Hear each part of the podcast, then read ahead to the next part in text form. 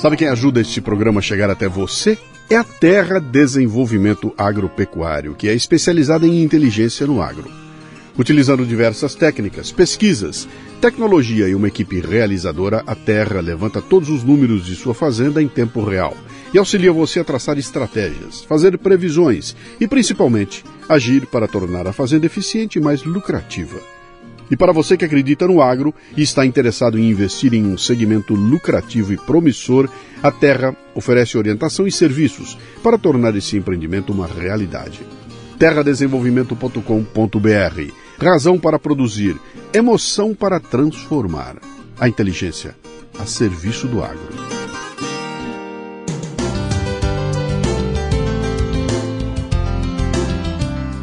E na pandemia, o problema das horas extras virou um problemão. Como controlar o tempo que a pessoa passa conectada, trabalhando, quando ela está à distância, hein? Como evitar as horas extras indesejadas, com seu alto custo e o passivo trabalhista? Como evitar que os colaboradores fiquem em frente ao computador mais tempo do que o recomendável? A Soft Trade criou o software Controle de Jornadas, que bloqueia o computador do colaborador quando encerra o expediente, impedindo horas extras sem prévia autorização do gestor. Além de evitar os altos custos, o sistema diminui os riscos de reclamação trabalhista por horas extras e intervalos em desacordo com a lei. Acesse controledejornadas.com.br. Faz bem para o seu bolso, para a sua reputação e para a saúde de todos controledejornadas.com.br.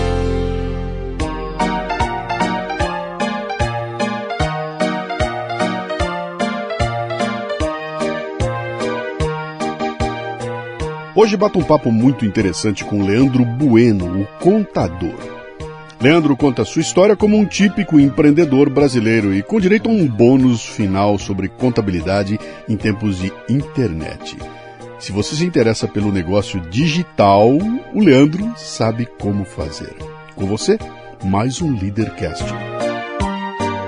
Bom dia, boa tarde, boa noite. Você está no Café Brasil, eu sou o Luciano Pires. Posso entrar? Olha, já vai começar o programa. Não, não quero ser um bocodó.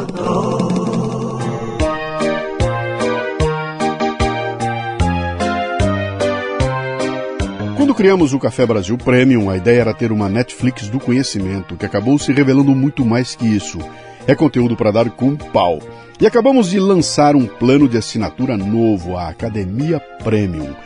Todo o conteúdo que você precisa, mais os cursos online. Não perca, esse é o lançamento, está em promoção.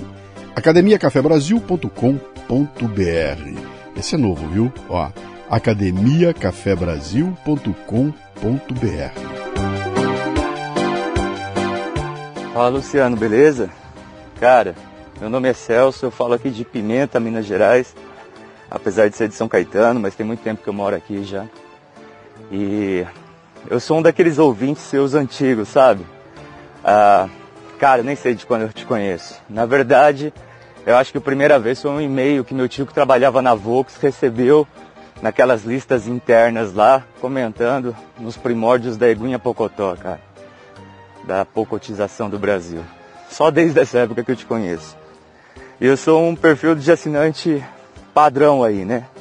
Desses que não assina o seu serviço, que assiste de vez em quando, que pega uma época da vida e te segue feito você sendo um guru e de repente te esquece, sabe? Eu tô te falando isso porque eu imagino o quão ingrato seja o teu serviço. E eu fiquei com essa sensação, cara, de ingratidão depois de acabar de ouvir o, podcast da, da integridade intelectual. E, e eu tenho percebido a sua, o seu trabalho de evangelização sobre a importância de grandes mentores, de seguir pessoas que tenham currículo, sabe? E eu estou vendo hoje o mundo caminhando para um, um sentido tão. Ai, cara, tão desprezível que aquele carinha que faz a propaganda com carrão importado na frente do apartamentão, esse cara é um deus, um deus de qualquer segmento, de marketing, de evolução pessoal, seja lá o que for. E, e a gente segue essas pessoas, eu falo a gente porque a maioria segue. E é um mercado que criou um mercado multimilionário aí, mas que não está agregando em nada, sabe? Então eu tenho percebido muito você tendo que provar cada vez mais que a busca pelo saber é importante, a busca pela referência é importante. E eu sou de uma época que, se eu falasse que a distância da Terra para o Sol era de mil metros, meu pai falasse a, a distância exata e eu, por uma bravata, dissesse que não, são mil metros porque foi a professora que falou. Ah, cara, essa frase, a professora que falou, já teve um peso tão grande, cara. Teve um peso tão grande na minha criação como fonte de, de referência, fonte de saber. E hoje em dia a pandemia deixou tão mais distante isso, sabe? O professor hoje ele é, é, praticamente desprezível no processo educacional. É foda falar isso, mas é, cara, é verdade. Você não tem mais a figura do professor, cara. E, e eu não sei o que, que pode acontecer, porque seguindo como foi seguido do passado até aqui, a gente chegou nesse ponto e dava para projetar alguma coisa. Mas mudando a base, mudando a referência, mudando a unidade de medida, fica difícil saber o que esperar. Cara, desculpa o áudio longo, sou teu fã. Primeira vez que eu tenho coragem de te mandar um áudio, depois desse tempo todo. Eu não vou te pedir desculpa porque eu sei que eu sou a maioria. E eu me envergonho disso. Mas valeu, cara. Valeu. Um abraço. Vida longa ao café. Cissa, vai lá. Forte beijo. Grande Celso, muito obrigado pela mensagem, direto das Minas Gerais, meu caro. um ouvinte padrão, daqueles que ouvem, curtem, mas não tem nenhum compromisso para com o meu trabalho. Bom, só o seu depoimento já valeu o tempo que ficou calado. Não há do que se envergonhar, meu caro. Olha, a busca pelo saber é fundamental. Mas Quanta gente realmente, de verdade, valoriza isso, hein? Olha, os 1.700 assinantes do Café Brasil Premium valorizam, mas eles representam menos de 1% da nossa audiência. Será que não conseguimos chegar em 1,5%, hein? Venha, cara! cafebrasilpremium.com.br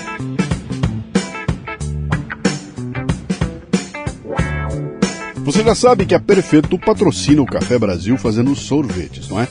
E se você tem família reunida, tem recheado clássico da Perfeito para adoçar ainda mais essa reunião tão especial. Em cada palito, dois biscoitos italianos, sorvete ultra cremoso de baunilha e cobertura especial de chocolate ao leite, produzida na fábrica deles a partir do cacau. Produto também disponível em embalagem multipack com seis unidades. Você tá se aguentando aí, cara? Tá difícil, né? Vai lá, ó, perfeito.com.br. No Instagram é arroba sorvetesperfeito. Perfeito sempre com dois T's. Lá lá, como é que ficou o bordão? Hum, com sorvete, tudo é perfeito.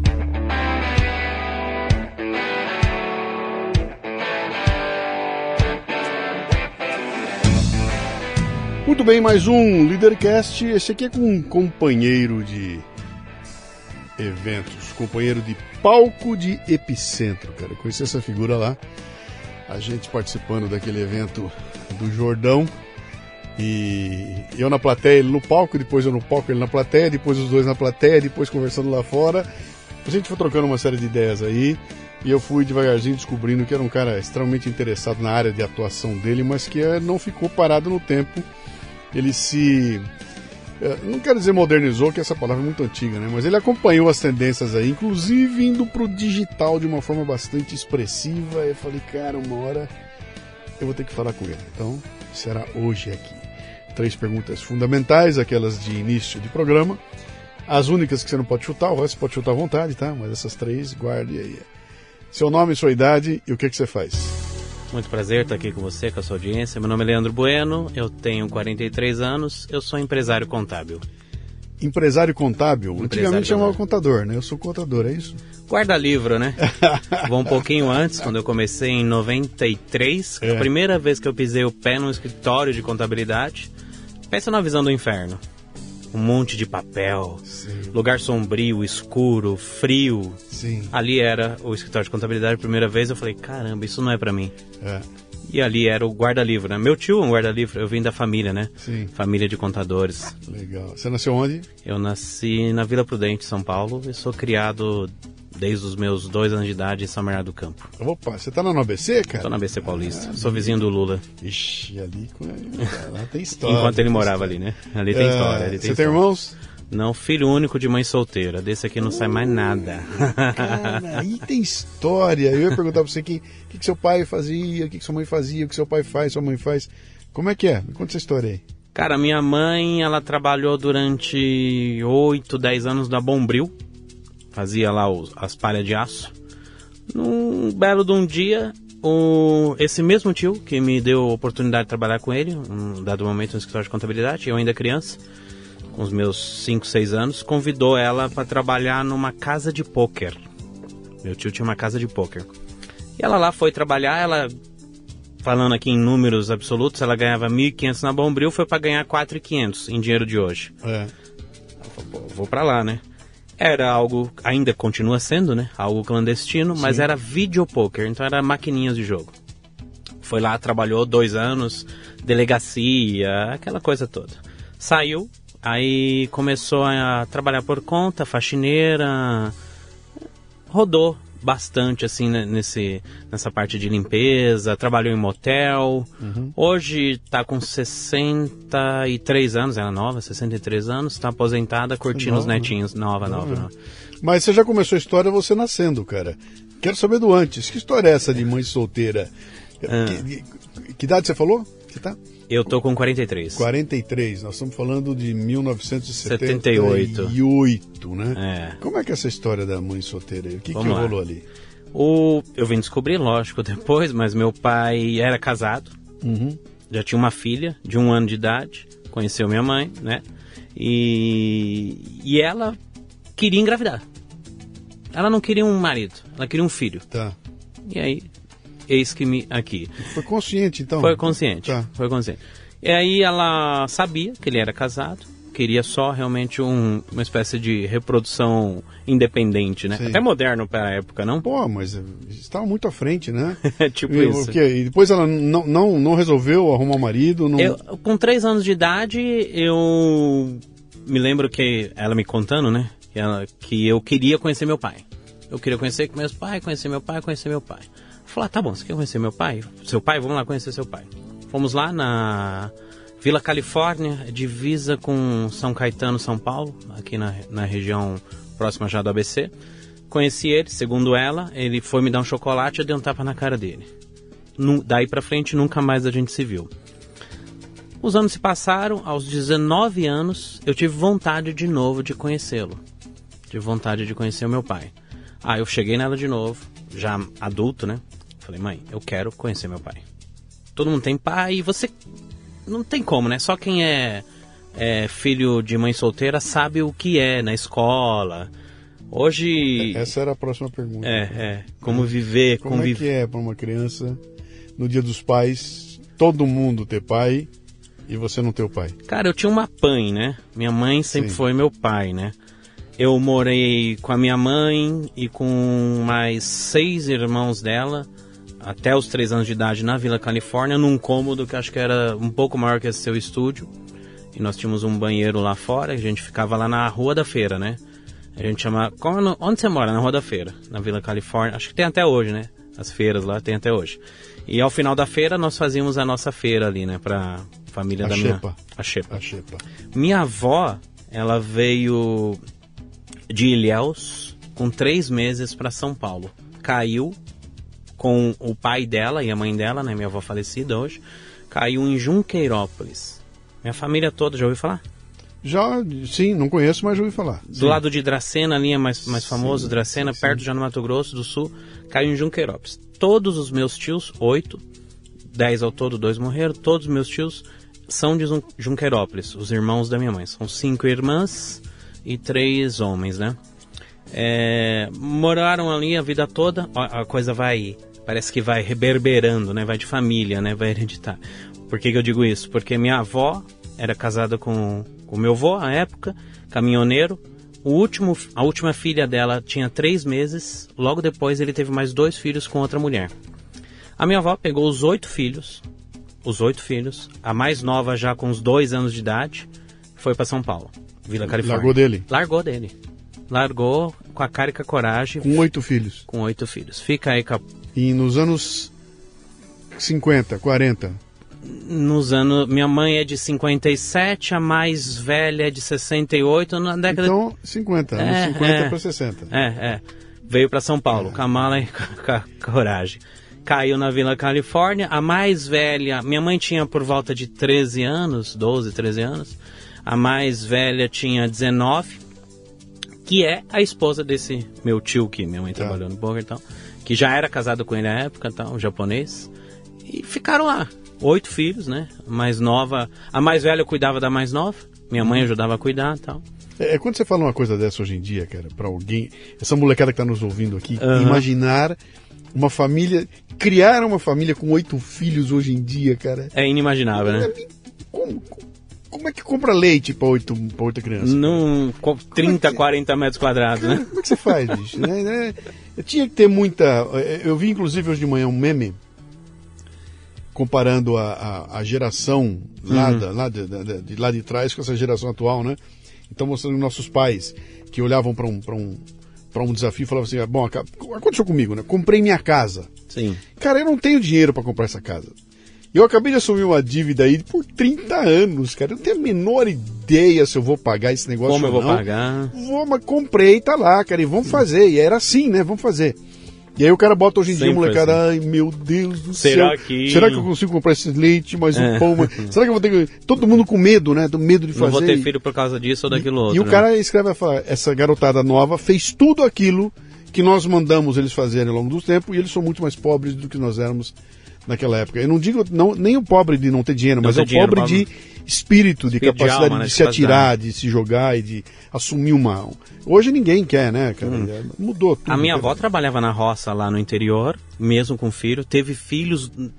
Aqui- sabe aquelas histórias que a gente ouve dos avós, né? Teve o filho no meio do, do Sim, cafezal, do nasce lá, milharal. no quarto é. ali no meio. é. É isso aí, minha avó foi dessas, entendeu? E quando ela veio para São Paulo, ela veio para trabalhar em faxina mesmo, em casa de família mesmo, na época.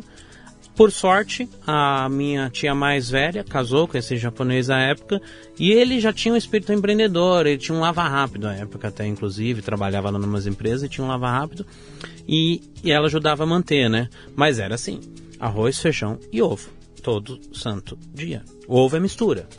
Ainda até hoje, né? Diga-se de passagem, eu considero ovo uma E mistura. provavelmente sua, sua mãe assistiu a mãe dela passar um perrengue com o seu avô Sim, e falou: não quero isso pra mim não quero isso pra mim. e não, e não vou ter, não, não quero isso. Mas aos 20 anos, é quando ela tinha 20 anos, foi quando eu nasci, né? A gente tem uma diferença, ela é 63, eu 43. Tem uma diferença de 20 anos. Ela simplesmente queria ser mãe, porque ela cuidava dos irmãos e ela queria ser mãe, segundo que, né? Queria um dela lá, já Queria tinha um dela. monte É, lá. já queria tinha um um- monte lá, vou ter mais um aqui. Ou tinha outra irmã dela que depois, todo, e é engraçado isso, né? 15 anos já tava quase na época de casar. Sim. 18 anos, mulher, pô, você tá velha já pra casar. Já, já virou, vai ficar tia. já Tipo isso, tia. né? vai virar pra titia. É. Aí minha mãe com 19 anos nem namorava, não sei nem, imagino eu, né? Chegou uma hora que se sentiu pressionado, falou, Sim. eu vou, pelo menos vou ter um filho, vai que eu dê sorte, o, o cara larga, sei lá. O fato é que nasci ali no meio da- dessa turbulência, né? Qual era o apelido que você tinha quando era criança? Birubiru. Por quê, cara? O cabelo era enroladinho? Loiro do cabelo enrolado. Igual do jogador do futebol. Então era. um Birubiru. Birubiru, jogador. Atenção, gerações mais novas. Birubiru, que o, o então presidente do Corinthians, Do o Vicente Corinthians. Matheus, estava contratando o Birubiru, ele jogava no Nordeste, ia trazer Isso para São mesmo. Paulo. E aí os caras perguntam aí, quem é que está trazendo ele? Ah, um tal de Lero Lero. Lero, lero. Foi isso mesmo. Era o Birubiru, Eu- cabelo enroladinho e tudo mais, né? E o que, que o Birubiru queria ser quando crescesse? Jogador de futebol. Ah. Jogador de futebol. tá Até o. a- eu comecei a laborar, trabalhar muito cedo, né? Muito criança, né? Hum. Eu, esse meu tio tinha um bar e eu ficava lá servindo pinga lá no bar dele dos 9 aos 12 anos. Só que eu era fascinado, louco por futebol, né? Corintiano, maloqueiro, sofredor, eu era louco por futebol. Eu queria porque eu queria jogar. Aí, aos 12 anos, eu, eu fui atrás de peneira, né? Ainda tem Sim, hoje, se não me falha a memória, peneira. é. Aí fiz peneira no Corinthians, no Lá Palmeiras. Você jogou no Canindé lá? No... Na portuguesa. Não, então não. É, o, o peneirão do Corinthians Peneirão do chama Corinthians Canindé. é né? pra quem não sabe aqui, ó, o, o Corinthians fica lá na marginal. Você vai lá pela marginal de, de- de- de- do Tietê. Do- E aí tem o Corinthians, grande o Corinthians. Lá pra frente tem o, O Canindé, que é o que tem um Canindé que é o da portuguesa. Da portuguesa. Só que o, o Corinthians é, é comprido e lá na ponta eram os terrões, é, Isso. campinho, campinho de Isso. terra, tudo lá. Tem E o até pe- hoje. E o pessoal chamava aqui de Canindé, né? Ali é o Canindé. Canindé. Ele É. era o peneira do Corinthians, Era né? lá mesmo. Era lá mesmo. Passamos lá, não passei, não passei. É, não passei em nenhum clube desses de expressão. Aí eu vim jogar na 13 para 14 anos, bem no centro de São Paulo, num, num clube de várzea, ali bem do centro mesmo, centro velho de São Paulo, que tinha ali, era um, era um clube bairrista assim mesmo do centro de São Paulo. Tá. Ali fui levado para São Lourenço, na Argentina. 14 para 15 anos, passei frio e fome e raiva, nada, tipo, dormindo na arquibancada, essas coisas de, de história de jogador mesmo, tá? loucura, cara. E pra mim tava tudo certo. Eu falei, cara, eu tô no Ah, caminho. moleque? É. Eu tô no caminho. Eu ouço as histórias do Denner na época, né? Sim. Que era, eu era fã. Ouvi a história desses jogadores, Viola, Neto, da época. Eu falei, tô no caminho. Só acreditava que eu tava no caminho. Eu sabia que eu era um perna de pau. Mas eu sabia das minhas limitações. Então, aonde eu tentava melhorar era naquilo que eu poderia ser melhor, que era no físico. Eu corria que nem o diabo. Nossa, como eu corria. Impressionante. Era levinho, pesava 65, 62 quilos. Já tinha, um, tinha uma estatura de 14, 15 anos, 1,68m, 67 Tava bom. Então eu sabia que eu sabia correr e ali ficava. Rodei, rodei, rodei, não deu certo, voltei, comecei a jogar futsal pelo MESC em São Bernardo do Campo. No tempo da bola pesada. No tempo da ainda. bola pesada. Ah, que delícia. Joguei cara. futsal ali no MESC, na Scania. E voltei, por sorte, caí no- nas graças de um olheiro do Pequeninos do Jockey. Não sei se você já ouviu falar, Lembro, conheceu. lembro, É. lembro, sim. Ali saiu Pavão, ali saiu. al- Alguns jogadores lá medianos saíram de lá, que foram mais pra Europa. Tal. Fiquei seis meses lá e, vivi uns três, quatro anos em função do futebol. Mas, mesmo naquela época, viver em função de futebol, você tem que ter dinheiro.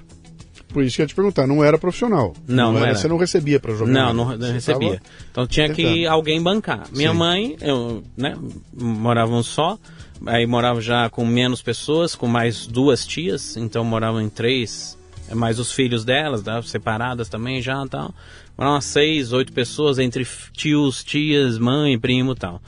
Mas eu comia uma refeição por dia, então roupa de doada, aquela, né, aquela coisa.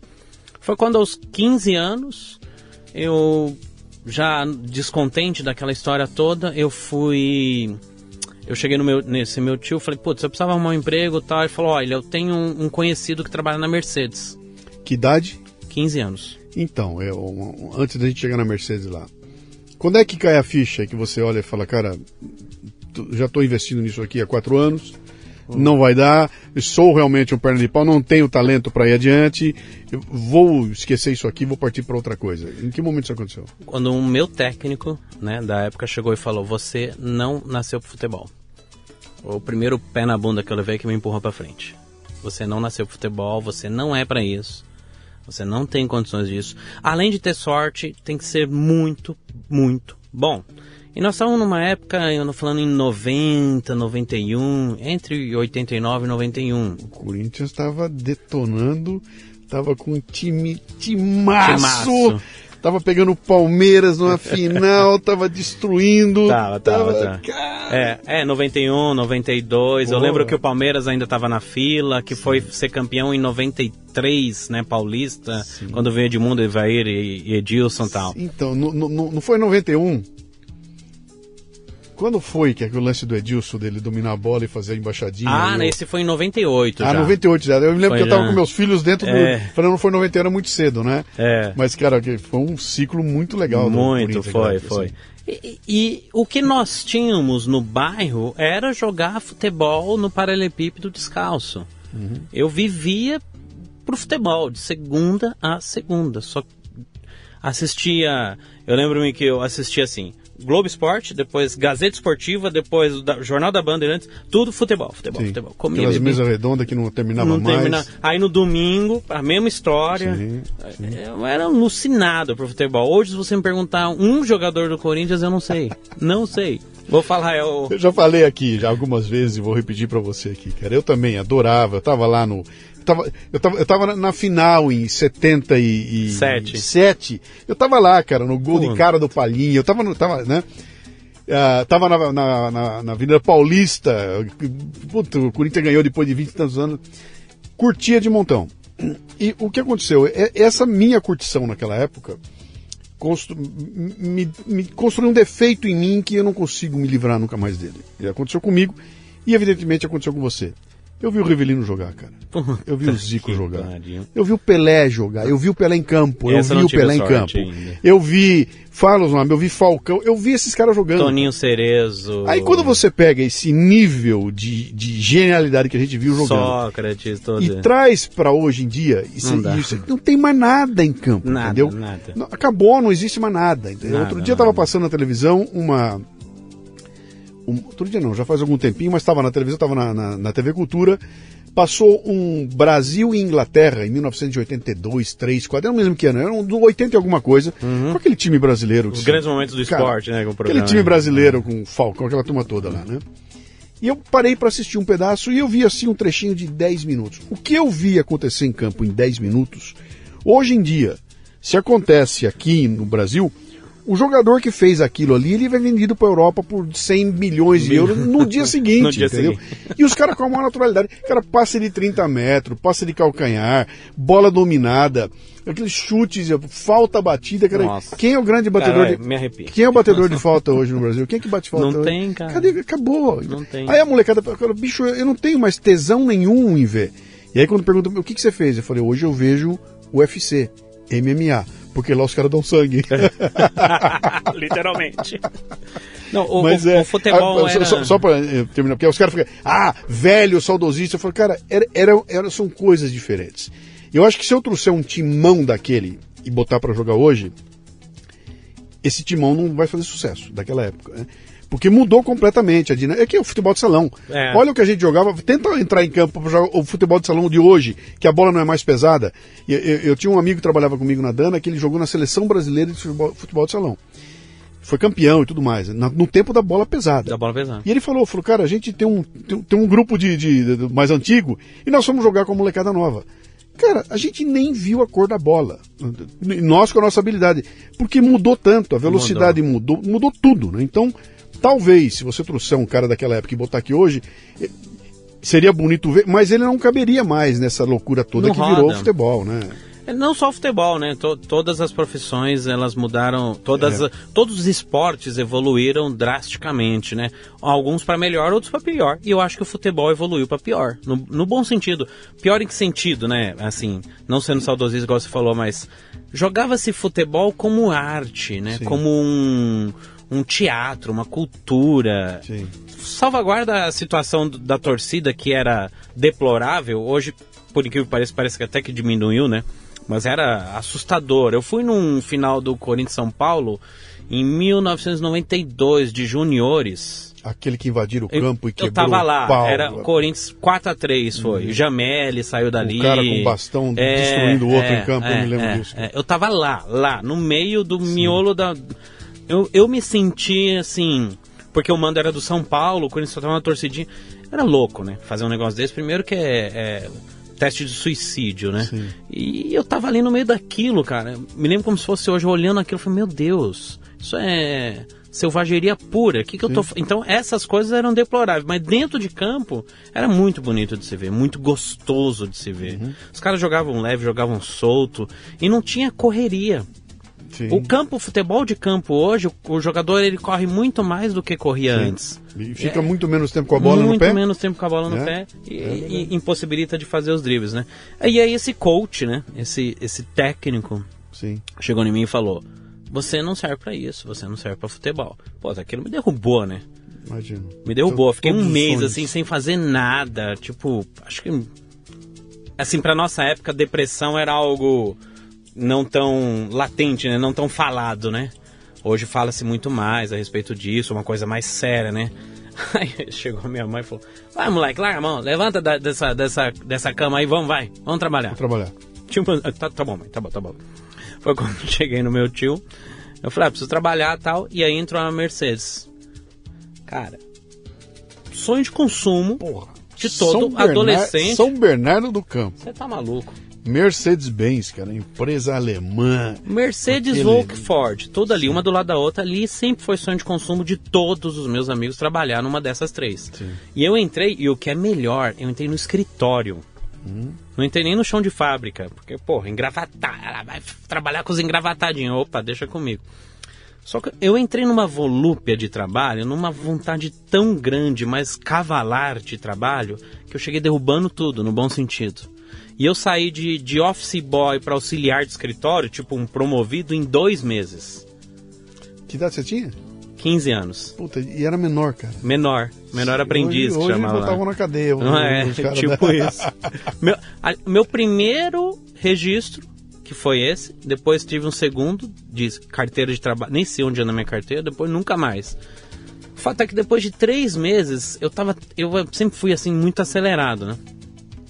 Na época, nós, nós tínhamos que fazer o depósito em conta do salário do, hoje chamado vai de CEO, mas presidente, e tinha o vice-presidente Brasil da Mercedes, na conta dele. E tinha um, um escritório seccional que a gente trabalhava na Rua da Consolação. O escritório da Mercedes, escritório administrativo e tal, não era na, na Pauliceia, na Mercedes. Era Mercedes, mas era na, na Rua da Consolação em São Paulo. Sim. Fui no Banco Itaú, mandaram eu depositar lá na, na 7 de abril. Passei lá, coisa de, de office boy, né? Passei lá uma fila dos infernos. Falei, o quê? Nem a pau. Fui no, no banco da 24 de maio, mesmo Itaú na, da Praça da República, da Praça da República. Fui lá vazio, falei, putz, aqui mesmo. Depositei. Fui embora, tá aqui o comprovante e tal. Quando no outro dia, o, o, o chefe da minha mesa, né? Leandro, onde você depositou isso? É no Itaú? Qual Itaú? É da República. Por quê? Porque tava mais vazio. Você é louco. Pra cair o cheque no mesmo dia, tem que ser na mesma agência que é o cheque. O cara vai ter um monte de conta pra pagar, um monte de dinheiro pra cair. Esse cheque só vai ser compensado daqui 72 horas. Eu, puta que pariu. Perdi o emprego. Não perdi? Ele falou, perdeu. Não deu boi. Cara, aí foi a segunda talagada, né, que eu tomei ali e tal. Fiquei com, com uma depressão também absurda, voltei, fui mandado embora na mesma hora. Tinha conversa. Rua. Rua, tinha conversa. O dono da vice-presidente Brasil, Mercedes, ficou sem o dinheiro dele ali na conta. Foi mandado embora. Não, não era passível de, desse tipo de erro. Voltei, o meu tio falou, olha... Aí eu queria voltar pro futebol. Eu falei, eu vou voltar pro futebol. Ele falou, moleque, não volta pra isso, não dá futuro. Vem cá, vem trabalhar comigo.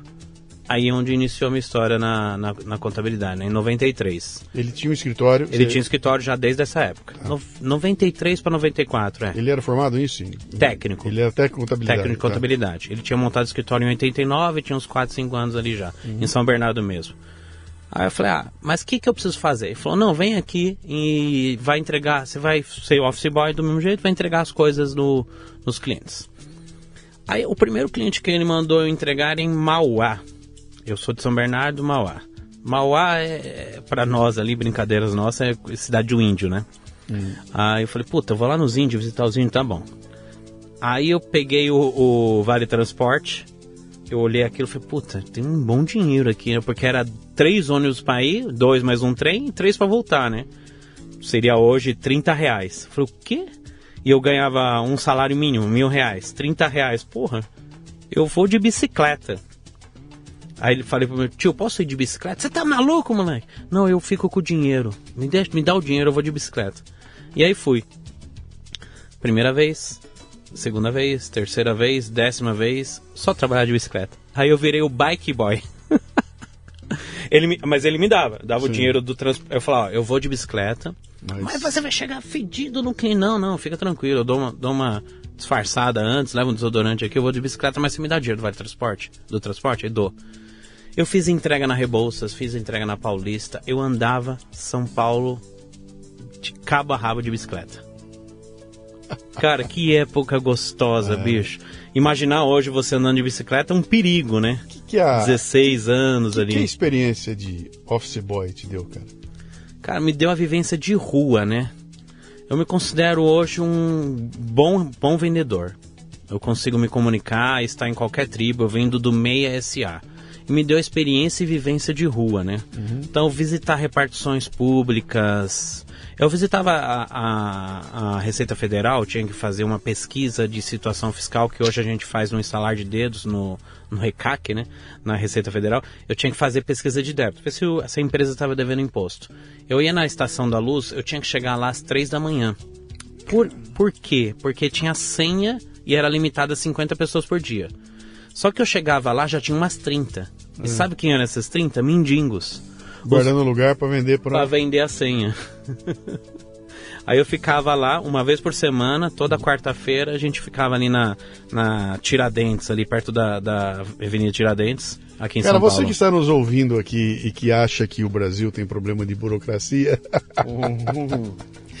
imagina o que era. E você tá falando que você viajava pro São Paulo inteirinho e não tinha o Waze naquela época, não, né? Era o tá guiazinho, né? Era o guiazinho de rua.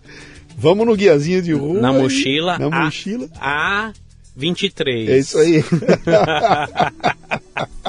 Cara, Pô, como eu usei tempos isso. Bons, pô. tempos bons. É, e aí a gente tinha que se virar, né, cara? Tem que se virar com isso, tem que fazer. Perguntando o tempo se vira todo, e, se virando. Tem que fazer. E a gente fazia. E fazia acontecer, né? Fazia acontecer.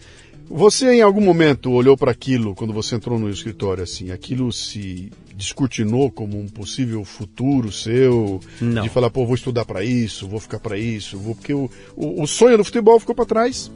E ali não apareceu algo que fala, me conquistou e aí que eu vou ficar. O que que o que, que passou na tua cabeça? Estou de passagem? Como é que era? Cara, era por osmose. Eu acabei ficando por osmose. Eu não tinha.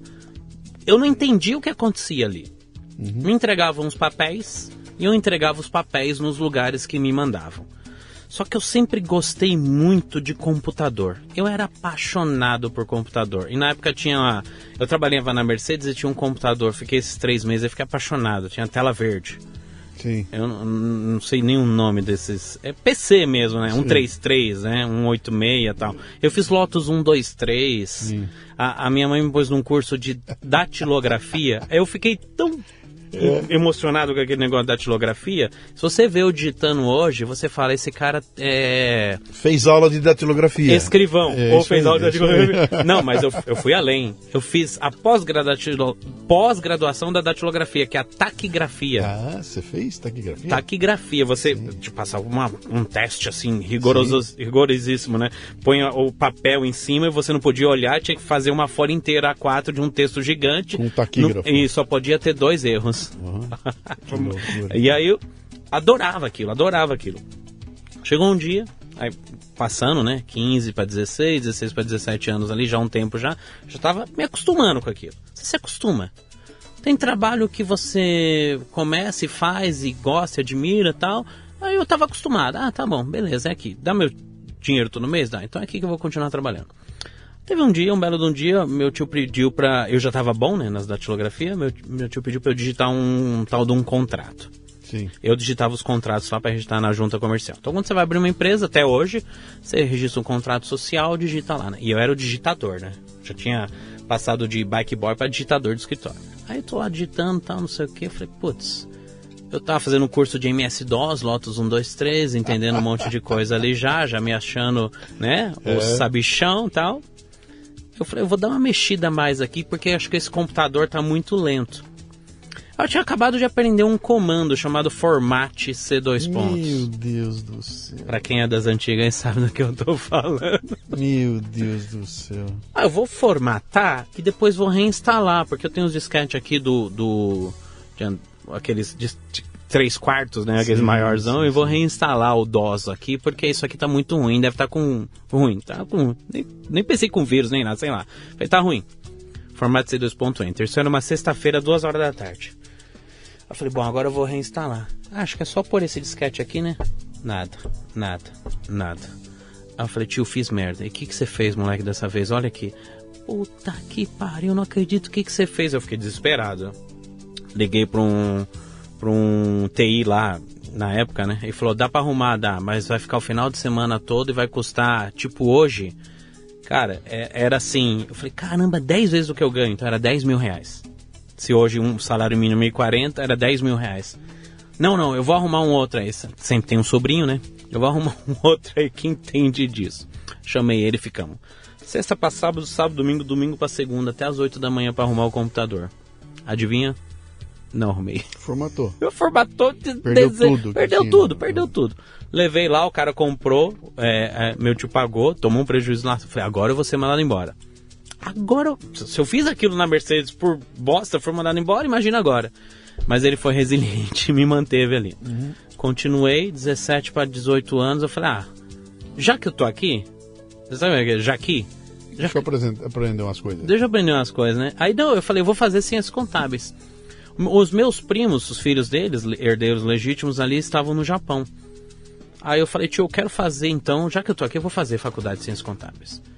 Nossa, ele ficou todo feliz, né? Então eu vou fazer e tal. E aquela época tinha vestibular, concorrido, aquela coisa toda. Passei na FAI.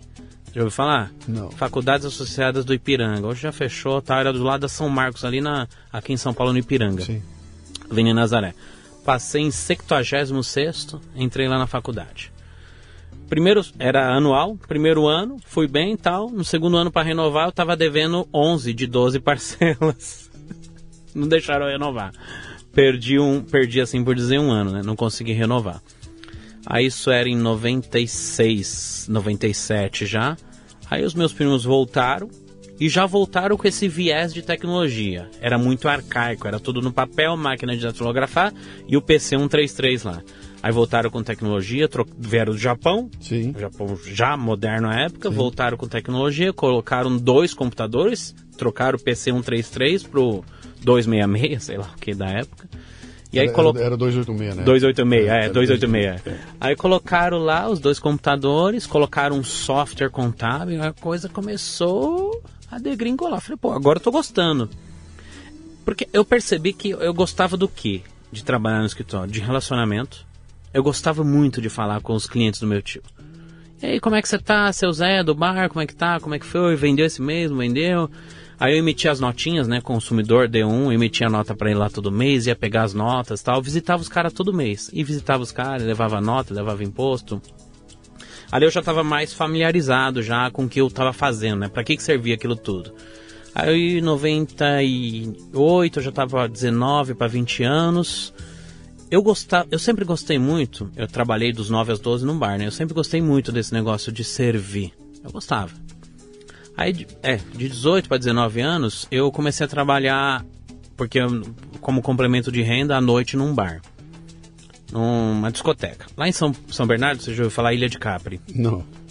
É bem famoso, bem famoso mesmo na época, Ilha de Capri. Eu trabalhava de quinta à noite lá no Ilha de Capri.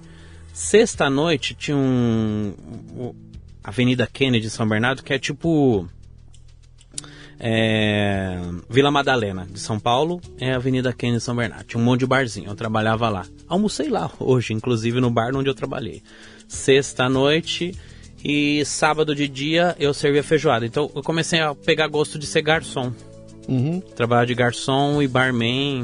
Aprendi, não esqueci até hoje de fazer coquetel, caipirinha. Uma caipirinha muito boa, diga-se de passagem. E Estudando ao mesmo E- tempo? E, isso- não, tinha parado de estudar. Você, tinha- você parou então? Parei Tá. com Você estava 17. trabalhando e trabalhando. Trabalhando de dia e trabalhando de noite. Trabalhando tá. de dia e trabalhando à noite.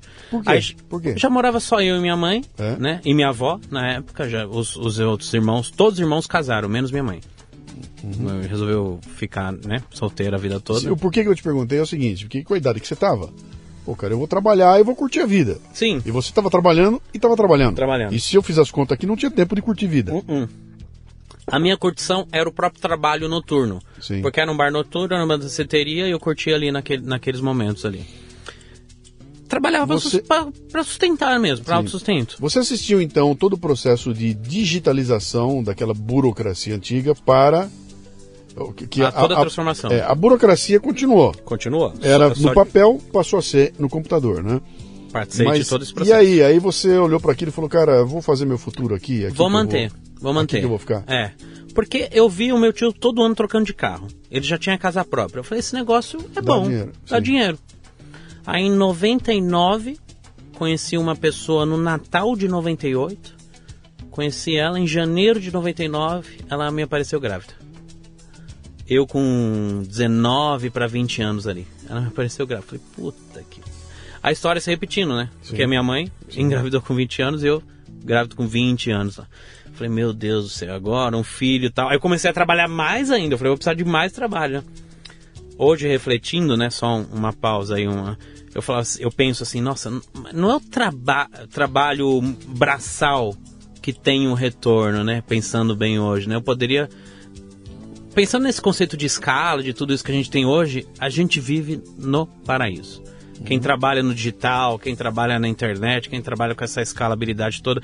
Mesmo quem tem um negócio físico ou trabalha de empregado, você pode trabalhar de qualquer lugar do mundo que você quiser, né? Mas não, né, antigamente era. Era essas crenças, né, que se fazia, né? Que se falava, né? Que era normal, era, Era era- normal. era natural que fosse assim, né? É das 8 às 18, em tal lugar, chegue na hora, saia na hora. Se bobear, bata um cartão para entrar, bata um cartão para sair. E isso é o, isso é o, é o, é o normal. Era o né? normal. É. E eu ainda trabalhava das 19, que o bar era lá perto, né? A, a, a Ilha de Capa era perto de casa. Das 19 às 23, 24. Tinha- Minha mãe tinha. Eu e minha mãe dividimos um Fusca. A gente comprou um Fusca junto lá na época. Um Fusca Fafá, né? 83. Quando é que você vira um empresário, cara? Eu virei empresário nessa virada. Quando meu filho nasceu, Lucas, nasceu em 29 de 9 de 99. Em dezembro de 99 eu cheguei no meu tio e falei, ó, não dá mais. Sou pai agora, pai de família, eu preciso crescer, eu preciso ganhar mais. Ou você vira meu sócio ou você vira meu concorrente. Eu vou abrir um escritório. Com 20 para 21 anos. Ele, tá bom, boa sorte. Eu não, você não vai virar meu sócio. Meus filhos já são meus sócios. Sim. Boa sorte. Vai lá. Você não vai, não vai dar em nada esse moleque. Ele já tinha me mandado embora duas, três vezes nesse, nessas idas e vindas. Aí ele manda embora, eu cumpri aviso, voltar. Mano, agora você melhorou, volta. Sempre, né? Mas ele não acreditava. Eu acreditava em mim, mas eu tava com cagaço, medo, medo, medo sem, sem tamanho. Aí em 2000, eu não tinha o CRC, fiz o técnico de contabilidade porque eu não tinha direito, dinheiro para fazer ciências contábeis, né? Fiz o técnico, que era um ano, passei. No primeiro ano, falei, vou abrir escritório. Começou as provas. O CRC antes não precisava fazer prova, tipo da OAB. Aí começou no ano que eu me formei, eu falei, putz, Tem que fazer. eu tenho que fazer a prova. E você começou do zero. Do zero, Você absoluto não zero. tinha nada guardado, você não tinha nada. Nada. Você decidiu abrir um, Com- um negócio. Com um mi- sócio? Com sócio. A minha ex-mulher, o pai dela, ele era técnico de contabilidade. Ele trabalhou 32 anos no antigo Banco Finasa, que virou Sudameris, que virou Bradesco. Como ele era gerente de banco, essas coisas, eu falei, meu, tô no céu, né? Ele vai trazer uma carteira gigante, né? E acabou não trazendo nada, porque ele era aquele gerente de agência mesmo, Sim, né? Não tinha muito sim, contato, enfim. Comecei do zero, dia 12 de março de 2001. Primeiro dia, pisei no meu escritório, falei, é agora. Ou vai ou racha. Comecei com a cara e com a coragem entregando o cartão de visita no bairro. Então meu escritório era aqui, eu fiz, peguei o guia, peguei o guia, fiz um mapa ali na região, falei, eu vou mapear através do guia aqui todas as ruas. Não se tinha comércio não, todas as ruas e vou bater de porta em porta. E entregar um cartão de visita dizendo. Eu sou contador, tô aqui, montei o escritório agora, se precisar de mim, tô à disposição. E saí assim. No primeiro mês não fechei nenhum, no segundo mês fechei dois, aí desses dois eu pedi indicação. Você conhece alguém aqui da região? Ah, conheço, fulano, ciclano. Pô, me indica. Posso falar em seu nome? Posso. E assim foi, foi, foi. Foi um efeito multiplicador tão rápido que em um ano eu tinha 50 clientes. Um ano ali no, no bairro Paulicém, São Bernardo do Campo. Que isso, cara? Falta de concorrência? O que que era? No bairro tinha oito escritórios. Eu acho que é. Pode- Posso chamar assim de cara de pau? Eu era muito atrevido. Eu era muito atrevido. Mano, eu já tenho contador, tô me sentindo bem. Não, mas tudo bem. Eu, eu tô aqui pra te ajudar. Se precisar de alguma coisa, eu tô aqui do seu lado. O, ca- o cara da pizzaria embaixo, eu tinha um escritório, era. chamava de pé, pé na cova, né? Porque era em frente ao cemitério. Tem o cemitério da Paulista, é em frente ao cemitério. Eu, meu escritório tá aqui em cima de você. Onde é o seu contador? Ah, é lá no centro de São Bernardo. A gente fala em São Bernardo, né? Fala, vou pra São Bernardo, centro de São Bernardo. Você tá louco? Eu tô aqui, qualquer coisa, se bater uma fiscalização agora aí, quanto tempo ele vai levar para vir até aqui? Você tem obrigação, brincando com isso, tem obrigação de ser meu cliente. Tá bom, vai, mês que vem eu te passo, moleque. E o pessoal me chamava de moleque, né? Espinhudo, moleque, de tudo. 21 anos para 22 ali, começando, não tinha nada. Cara, eu, eu não entendia nada de balanço, ativo, passivo, patrimônio líquido, DRE, zero. Zero. Departamento pessoal, de 0 a 10, 2. Departamento fiscal, imposto, porque é dividido nessas partes, né? 3. E o que eu mais entendi é de abertura de empresa. Abertura, alteração, encerramento, nota 6. Mas eu, eu- É meio clichê, mas eu gosto dessa frase, né? O porquê é grande, o como é circunstancial. Sim. O meu porquê era meu filho. Eu falei, porra, eu não vou deixar esse moleque passando fome, não vou deixar esse moleque sofrer aquilo que eu sofria. Então me serviu como um- uma catapulta, né? Pra que eu O que podia ser um peso, acabou virando a tua motivação virou a para minha motivação. fazer acontecer. E aí 2001 a 2003, 2002, eu briguei com o meu ex-sogro. A gente discutiu. Eu falei, ó, eu já trouxe 50 clientes, você não trouxe nenhum. Só que a gente divide 50% aqui em tudo. Eu não acho justo, mas você também pode não achar justo e eu acho que do- da sua justiça tá tudo bem, mas do meu lado também não tá legal. Então, ou a gente redistribui as cotas, ou eu compro sua parte, ou você compra a minha. Do jeito que tá, não tá legal. Aí falou, não, então compra a minha parte, que eu já tenho 65 anos, ele tinha na época, e você segue aqui. Beleza, beleza. Comprei a parte dele, paguei 5 mil reais na época, cinco parcelas de mil reais. Pô, aquilo foi um pandemônio, né? Porque briguei com a minha ex-mulher, briguei com a irmã dela, Família, família, rolo. aquela coisa toda. Dois anos depois, separei da minha ex-mulher. Só que ela tinha que. Na época, você perguntou há pouco, né? Posso ter um sócio só? Pode, mas na época não podia. Tinha que ter um sócio. Eu coloquei ela por colocar, porque tinha que pôr um sócio. Briguei com ela. Comprei a parte dela de novo no escritório em 2003. Aí, em 2003, me separei. hum, Não deu certo e tal. Eu tava sozinho. Só que esse escritório onde era na, na pé, pé na cova lá no, no cemitério, estava ele como fiador, a sala. Eu tive que mudar. Aí mudei para um lugar de um cliente meu. Eu falei, cara, me aluga essa sua sala aí. Ele Falou, alugo. Como que é essa parte fiador? Tô, não, vem aí. Já confio em você, você já tá com a gente aqui, vem aí. E dei uma sorte, né? Aí Você estava sozinho? Você Sozinho. Tinha funcionário, não? tinha um funcionário, sozinho de sócio e tinha mais um funcionário. Tá. Aí 2003 foi crescendo, crescendo, crescendo. 2005 eu mudei de uma sala de 90 metros para uma sala, para uma casa de 130 metros, pagando aluguel. Crescendo, crescendo, crescendo. Eu dei uma sorte em 2005 de ter um boom na época de mercado de carros. Não sei se você se recorda, mas começou a vender mais carnê do que carro, né? Sim. O pessoal não vendia carro, vendia carnê de financiamento. Quando o Fernando, Fernando Henrique, não, até antes, o Lula liberou financiamento, viagem, essas coisas todas, 60 meses e tal. Teve um plano bom lá e peguei um shopping inteiro de carro. Peguei numa talagada só, boca a boca, zero de internet. Eu não tinha nem site, não tinha nada. Peguei no boca a boca ali 25 lojas. E na época, o contador só cobrava um, um salário mínimo. Que seria hoje mil reais, 25 lojas, 25 pau de faturamento. Puta que pariu, fiquei louco, né? De felicidade. Aí esses 25 me indicaram mais 25, me indicaram mais 25, de repente eu tinha 130 clientes ativos. Por quê, cara? De Você era, repente, você, você era né? bom no que fazia? O que que era?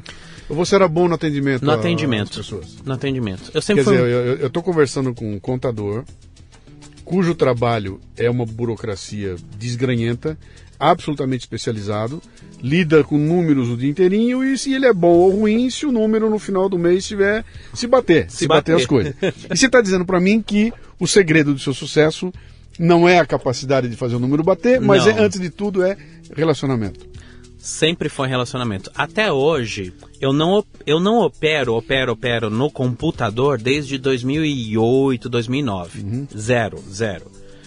Mas eu sempre procurei contratar pessoas que entendessem do, do métier, né? Da operação propriamente dita.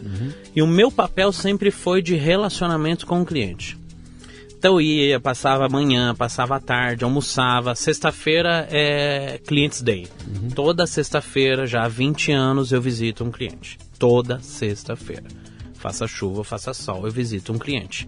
Hoje não, em virtude da pandemia, mas sempre foi assim. E sempre nessas visitas, eu, eu, eu sempre fui pidonço, mas no bom sentido. Na, na boa fé mesmo. Pô, me indica alguém. Me indica alguém? Me Sim. indica alguém? Me indica alguém? E aí, desses É. de indica alguém, indica alguém, indica alguém, hum, fo- os anos foram se passando e foi aumentando a carteira. 2008 teve uma crise muito forte, Subprime. essa mesma. Os, as lojas de carros, eu tinha uma média de 120, 110 lojas, caí para 40 lojas. Fecharam assim, ó, em um ano, avassalador. Avassalador para as lojas de carro, porque eles não vendiam carro, como eles vendiam só financiamento, né? E foi avassalador. Bom, voltando um pouquinho, em 2005 eu conheci minha, minha atual esposa. É engraçado até a história com ela, porque eu conheci ela num bar, jogando Corinthians e São Paulo. Aquele jogo que foi roubado, você lembra dessa história do jogo roubado? É? Não vou lembrar qual que foi. o, os ju- foi roubado, roubado mesmo, voltou o jogo, inclusive. É? Que era um juiz que voltou, eram 11 jogos do Brasileirão naquele ano, que o ano que foi o Corinthians foi campeão brasileiro em cima do Inter. Foi um furdúncio esse Brasileirão de 2005. Dá uma olhada depois, você vai lembrar. Conheci, eh, tava tendo Corinthians São Paulo, tava 2 a 2 o Rogério Seninha bateu o pênalti. Eu de olho nela lá faz tempo, desde a hora que ela chegou no bar. Aí eu levantei, com essa minha cara lavada, levantei, falei, olha, eu não vou assistir esse jogo mais, eu não aguento, eu gostaria de ficar olhando pra você. Ela falou, pois então fique que eu sou São Paulino, eu vou assistir.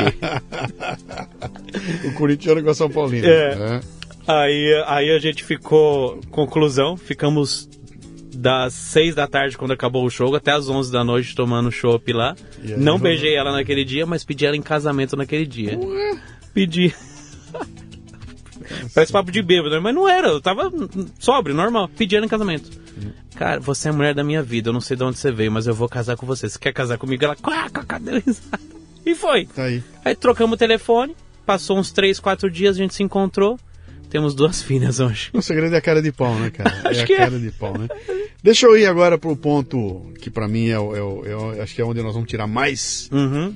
mais coisas aqui. Você, você então pega, monta o teu negócio, anos 2000, a digitalização vem forte, já tá, computador já é dia a dia, a internet começa a crescer e chega de uma força brutal. Ah, e eu diria que até 2010 ela ainda não é uma, ela não é essa, essa, essa como é que eu vou dizer, essa, essa coisa essencial que é hoje. Sim. Outro dia o Google caiu e o mundo acabou. Você lembra É, que o Google aham, foi caído algumas aham. horas? Caiu o Google, acabou o mundo, cara. Acabou parou mundo. tudo, parou tudo porque o Google caiu. A internet não era isso ainda, Não, ela estava começando Muito a crescer. longe disso, é. E a partir de 2010, 11, 12, ela começa a ganhar uma... uma né? Acho que as pessoas começam a confiar mais nela. Isso. Parece, esquema da nuvem, né? E começa a botar a confiar, fazer compra pela internet, a botar meu cartão na internet. Então ela, ela ganha realmente uma dimensão tal que ela começa a impactar em negócios que até então não eram negócios de internet. Uhum, né? Então, eu me lembro da época que começou, era muito claro, eram aqueles moleques que inventavam o Yahoo, inventavam isso e aquilo. Eram coisas de internet que estavam. Era um outro mundo, né? Isso. Era o ponto com. De repente o ponto com vem para cá e trabalhos que são trabalhos que sempre foram feitos eh, de uma maneira Artesanal, não digital né? É. passam a ser digitais e a gente passa a perceber que tem um grande alcance, começa a ter novos públicos, a coisa vira uma loucura e de, sei lá, cinco anos para cá os negócios digitais explodem eh, barbaramente, né? E junto com eles vem um grande nó, que é o seguinte, cara, o, o manicômio tributário brasileiro não está preparado para a internet, ele nem sabia o que era isso, né? Então o cara começa a fazer negócio, tem imposto, não tem imposto, não tem mais fronteira, não tem mais um caminhão carregando brains um lado do outro, cara. Eu tô vendendo coisa que não tem, não tem logística.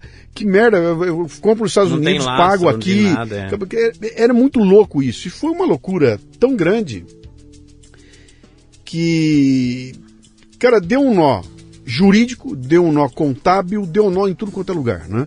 Que não foi resolvido ainda. Tá Até cheio de em- nó, tá, cheio de nó ainda, né? Ainda tem. Mas eu entendo que você de repente percebeu, né, que os Uhum. clientes começavam a, a- a- não só a mudar a forma de trabalhar, que aí é, é, era uma migração, mas começaram a aparecer clientes com uma coisa completamente nova, cara. Eu Sim. vim vender cursos online. Que cato é isso, cara? De onde cara, como é que eu classifico isso, né? Aham. Você percebeu isso chegando? Você se antecipou a isso? Sim. Você, o que, que você fez para preparar a tua empresa para atender esse Legal, mundo legal. internetico aí? 2014 foi a primeira vez que eu me deparei com uma propaganda de curso na internet. Aí eu fiquei prestando atenção naquilo, falei, poxa, acho que isso é o futuro. Acho que isso é o futuro. A própria Receita Federal, em 2008, ela começou o projeto SPED no Brasil, com a própria Mercedes-Benz, as grandes montadoras. O que, que era esse projeto? Projeto Sistema Público de Escrituração Digital. Então, como você bem disse, era livro, aqueles livros pretos que você escriturava na caneta, etc e tal. Uhum. Ela começou uma migração, primeiro com XML, que é a nota fiscal eletrônica. Uhum. Então, sai nota papel, entra nota eletrônica. Aí, a obrigatoriedade em 2011 para empresas de lucro real, ou seja, com faturamento acima de 78 milhões anual. Depois foi indo, foi indo, foi mudando, mudando, até que culminou agora, né, com fim e finalização desse projeto SPED com e-social. Então, todo o Brasil hoje é e-governamental, e-tracinho governamental. Tá, Ele é 100% eletrônico. Mas faz, foram... Faz, faz, uma pausa aí que eu quero, quero comentar um negócio com você aí que é, que é, que é tem a ver com essa transição. Nós somos dinossauros, né? Cara, eu me lembro, montando a minha empresa e tudo, e parte do processo burocrático da empresa era mandar fazer os talões de nota fiscal. Talão de nota fiscal. Então você ia na gráfica especializada, mandava uhum. fazer, eram quatro talões. O senhor quer talão já com a. O talão, como é que chama? Carbonado. Carbonado, não carbonado, porque você tinha que preencher e ficar com uma. Uma, então, uma via, é. Uma via você entregava para o cliente, outra via ficava com você. Um belo dia batia um fiscal, você tinha que mostrar todas as vias Isso. fiscal e tudo mais, né? Isso. E eu me lembro, cara, do, do, do, do, do cerimonial que era você preencher uma nota fiscal. Cara, eu fiz uma venda para um cliente meu, eu abri o talão e lá vinha eu com a minha letra, né? Uhum. Fulano de tal, e, CP, CPF, e inscrição, papapi, papá. Comprou tal coisa, valor tal, papapá. Tinha todo um cerimonial. Uhum que hoje, quando eu me lembro, eu falo, cara, até me dá saudade, porque aquilo me, me punha em contato direto com é o processo. Verdade que hoje eu nem sei se a nota foi ou não foi para o meu cliente Acontece hoje. no automático. Eu, eu não né? tenho mais nada a ver com isso, entendeu? Eu uhum. sei que ó, fiz, fechei um negócio, bateu um batom, pum, aqui, se tá perdeu lá. tudo aquilo, né? Uhum. É, eu não quero dizer que é melhor ou pior, eu quero dizer que a gente perdeu aquela cerimônia, sabe? Que, que aquele era um momento que eu olhava e falava, cara, estou fazendo uma venda, cara, estou escrevendo um negócio com a minha letra, alguém vai me pagar por isso, né? E aquilo tudo desapareceu. Hoje em dia é, é, a gente não vê mais nada disso, né? Não existe. Sumiu do, do caminho, né? 100% eletrônico de uns três anos para cá, 100% eletrônico. Sim. Nem o boteco, nem o MEI, nem nada, não existe nada de papel. Mas é, é saudosista, mas é bem isso que você falou mesmo. Tinha essa relação one on one com o cliente, né? Uhum. Você era obrigado a escrever a nota e levar fisicamente para ele. Né? Não tinha como você escanear, mandar por e-mail. Ah. Com o máximo era mandar um fax, né? Sim, assina o canhoto aqui. Assina o canhoto. Aí, né? E tinha os malandrinhos, né, que puxavam o carbono na última sim, via. Sim, sim, Aquele tudo. Mas a hora que você vê, então, isso de uma, de uma, de uma, de uma parte uhum. é é a, é a, digitalização dos processos, né? Sim. Então o SPED ele veio para isso, no sistema SPED, sistema S mudo mesmo, Sistema Público de Escrituração Digital. Ele começou com esse projeto em 2007. Uhum. 2007 começou na digitalização toda com o advento da nota fiscal eletrônica. Quando falaram para mim nota fiscal eletrônica, eu falei: "Que? Isso não vai pegar nunca no Brasil". Tinha pilhas e pilhas de papéis, papéis, isso é impossível. Eu falei, o, com, o, o, nós tínhamos um, colegiado, né, assim por dizer, no sindicato dos contabilistas iam discutir, não, isso não pega no Brasil, isso é impossível de acontecer aqui e tal. Aquela história, né, do, dos dinossauros da contabilidade que a gente chama hoje.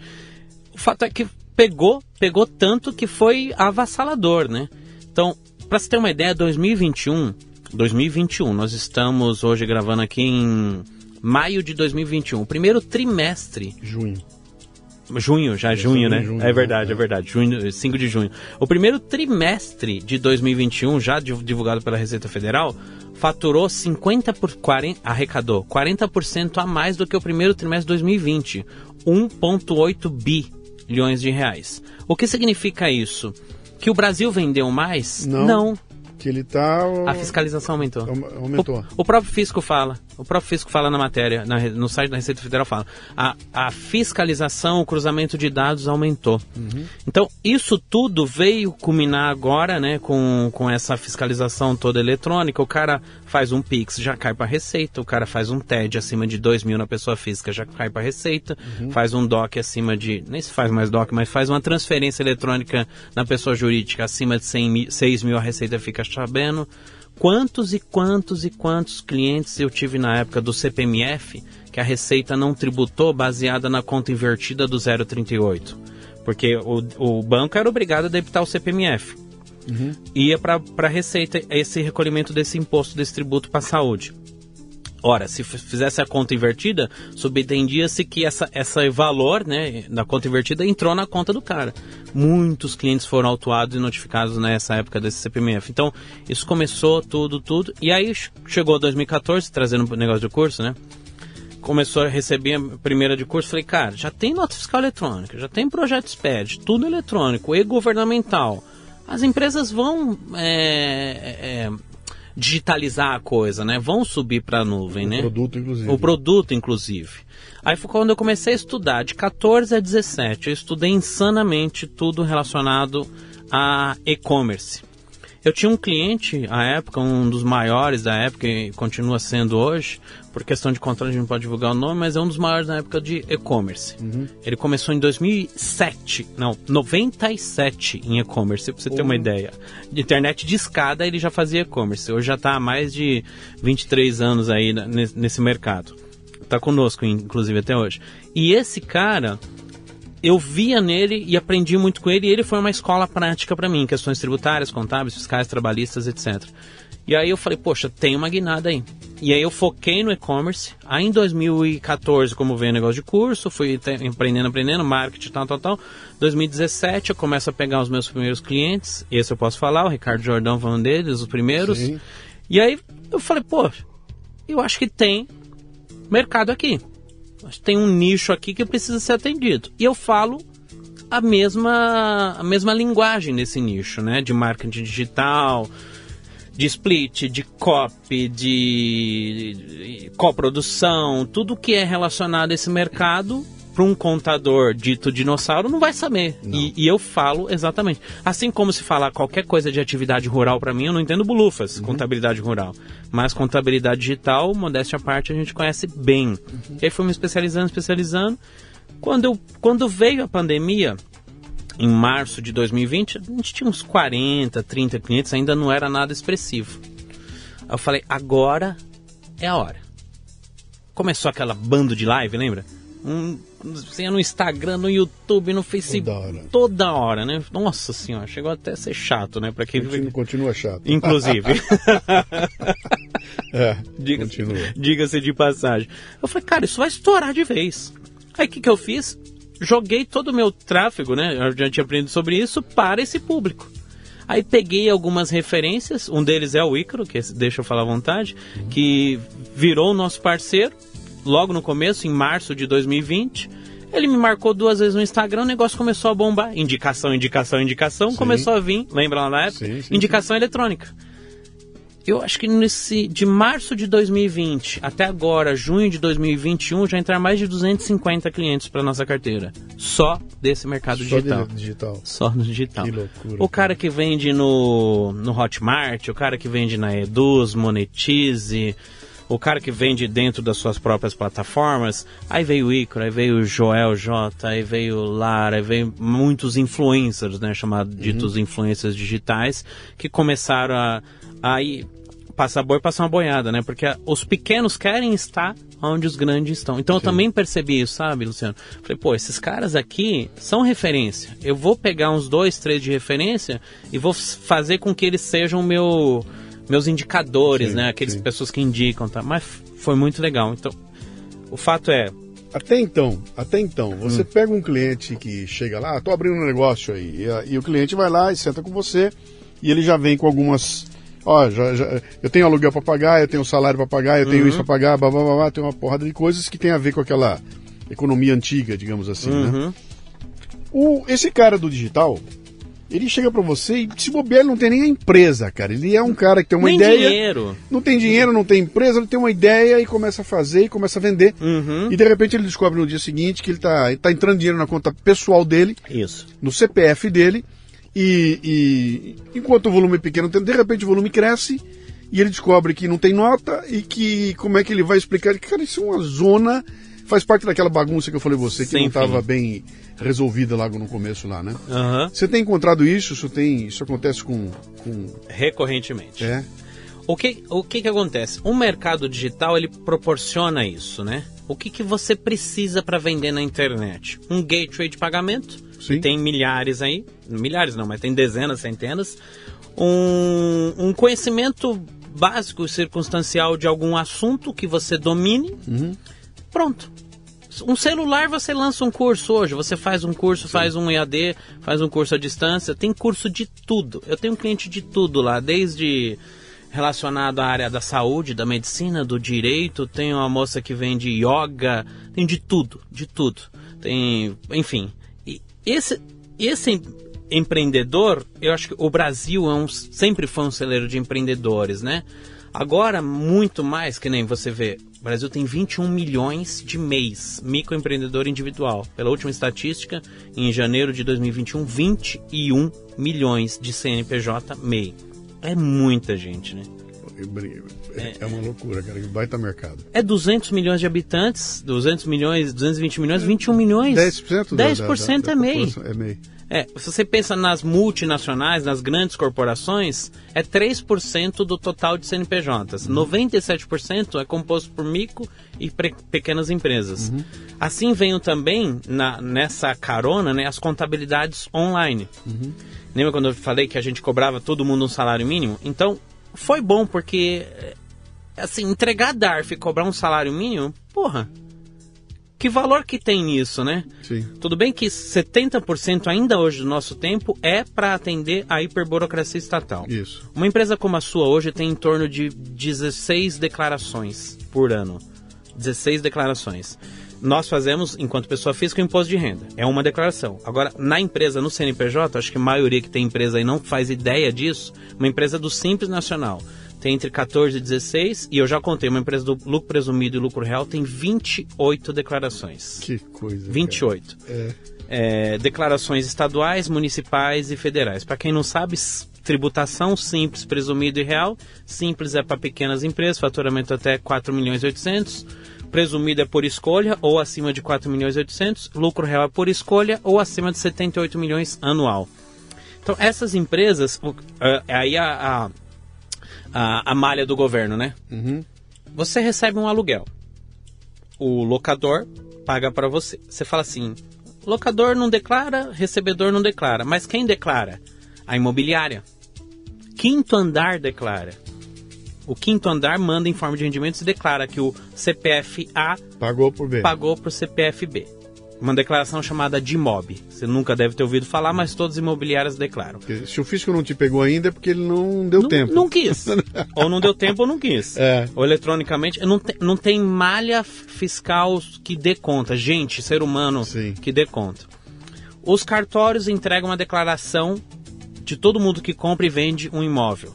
O Detran entrega uma declaração de todo mundo que compra e vende um carro. Os bancos entregam uma declaração que é a declaração mais, eu chamo mais demoníaca que tem, que chama e-financeira. Cada real que entra na sua conta, que sai na sua conta, o banco entrega esse tal do e-financeira. Ou seja, o governo tem tudo na mão.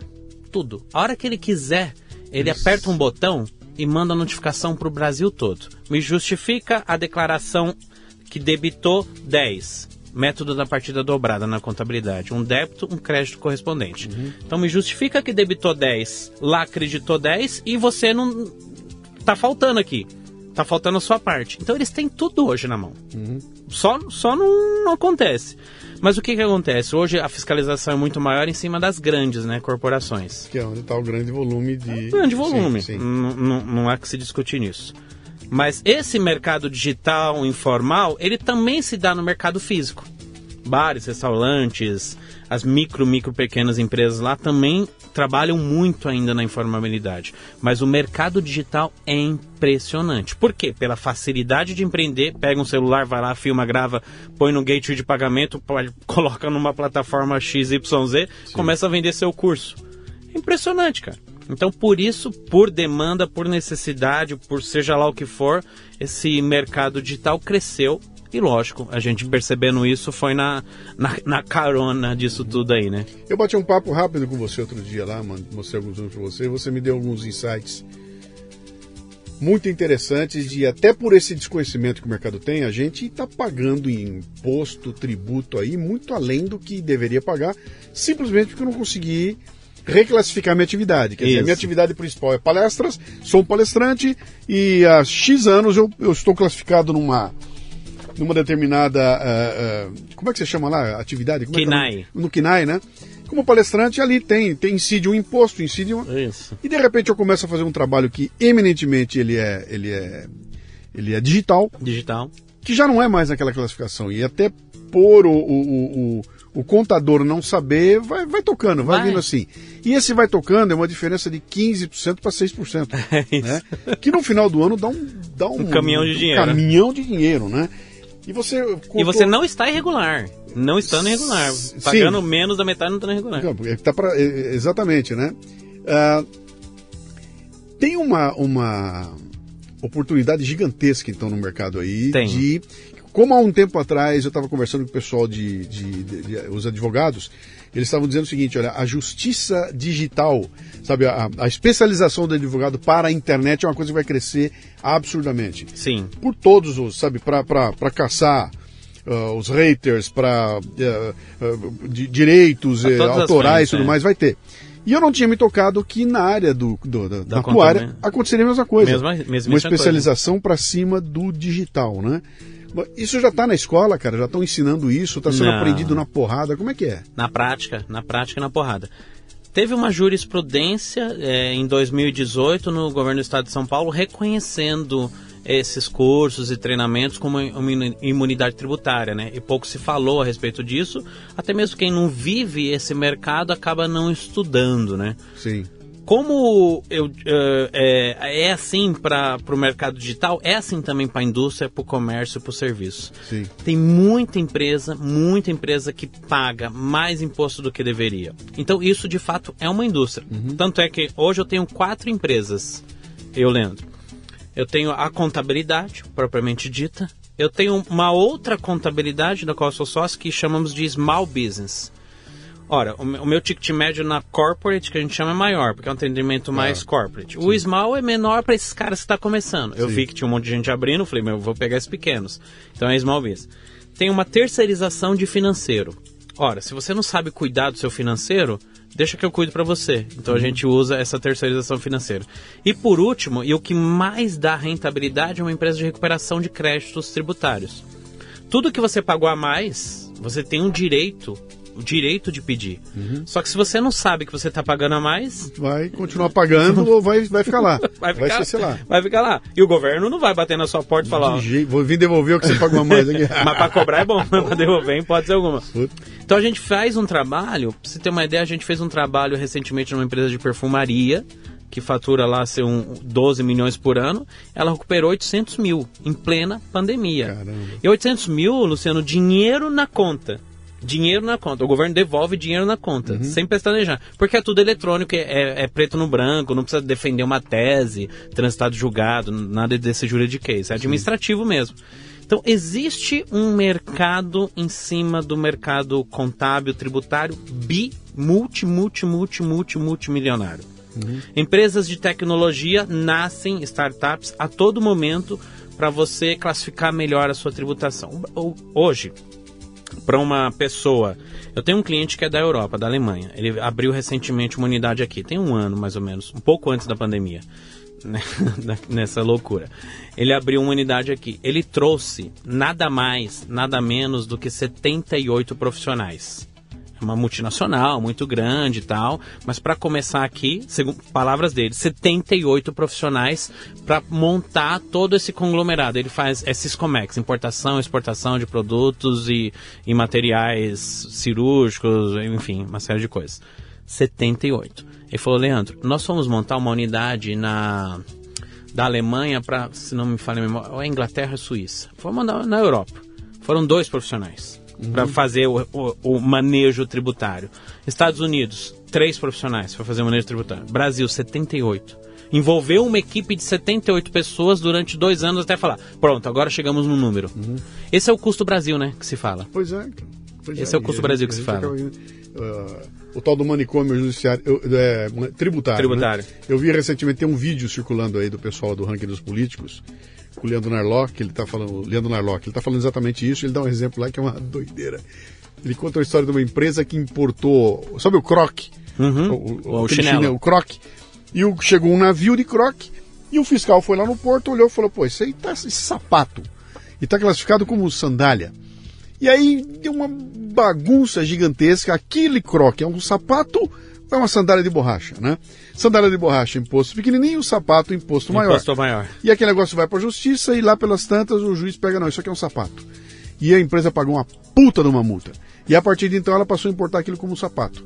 Até que, cinco anos depois, um fiscal chega lá e entra e fala, não, isso não é sapato, isso é uma sandália. Essa sandália. Como assim? É de plástico, a parte de trás é aberta, tem buraco na frente. Como assim sapato é. é- é- não é. E aí entrou é, e, e os caras perderam de novo, cara. E aí o juiz, não, isso aqui é uma sandália. E multou os caras de novo porque eles estavam importando como sapato.